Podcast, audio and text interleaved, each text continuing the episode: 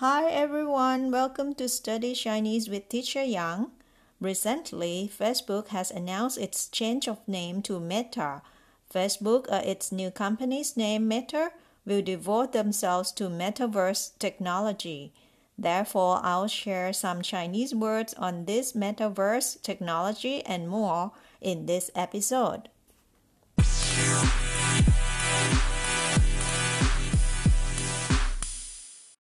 Now, the first Chinese word that we'll learn in this episode is the word technology, which is 技术,技术, technology.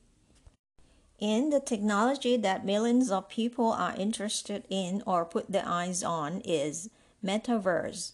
In Chinese, metaverse is 元宇宙,元宇宙, metaverse. Most of us are already familiar with this metaverse or Yuan Yu Zhou, especially when the most influential social media, Facebook or Lian Shu, Lian Shu, Facebook, has just announced the change of its corporate name to Meta in the end of October. Metaverse is the virtual world of the future. Virtual world in Chinese is 虚拟世界，虚拟世界，虚拟 means virtual，世界 is the world，虚拟世界 virtual world. Talking about metaverse, other three things that related to it are AR, VR technology and the internet. AR or augmented reality in Chinese is 增强现实 增强现实 AR technology and VR technology or virtual reality is 虚拟现实虚拟现实 VR technology and the internet in Chinese is called 互联网互联网 internet there is also another technology term that I used to mention earlier in episode 7 when I talk about the words 人工 and 公园. It's AI or artificial intelligence, which is 人工智能,人工智能 in Chinese, AI. Another technology word I'll talk about here is holography holography in Chinese is 全息图,全息图.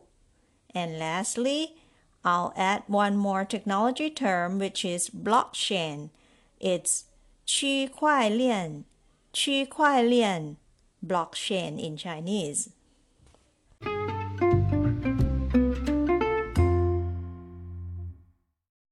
Now let's practice pronouncing all the words on technology that I have mentioned. All right, let's do it together. The first word, 技术,技术,技术, technology. Second word, 元宇宙,元宇宙,元宇宙, metaverse. Third word, 虚拟世界 虚拟世界，虚拟世界，virtual world. Next word，脸书，脸书，脸书，Facebook. Next word，增强现实，增强现实，增强现实，AR technology.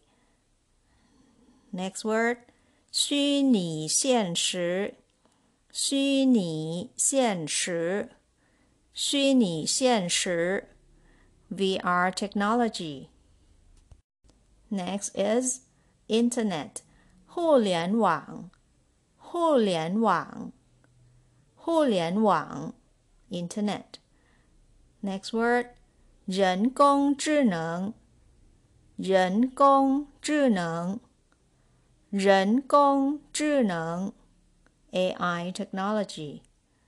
Next word 全息图全息图全息图 holography.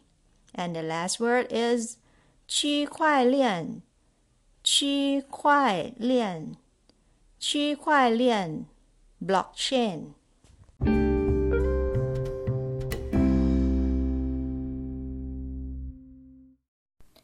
Well, technology has played an essential role in our daily life more and more. What is impossible in the past has become possible with the help of technology.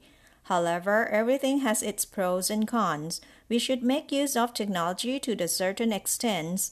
Don't let technology become too influential to affect our normal life.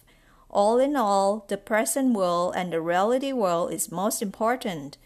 Don't put yourself in virtual world until you forget to interact with each other, especially with people in your family.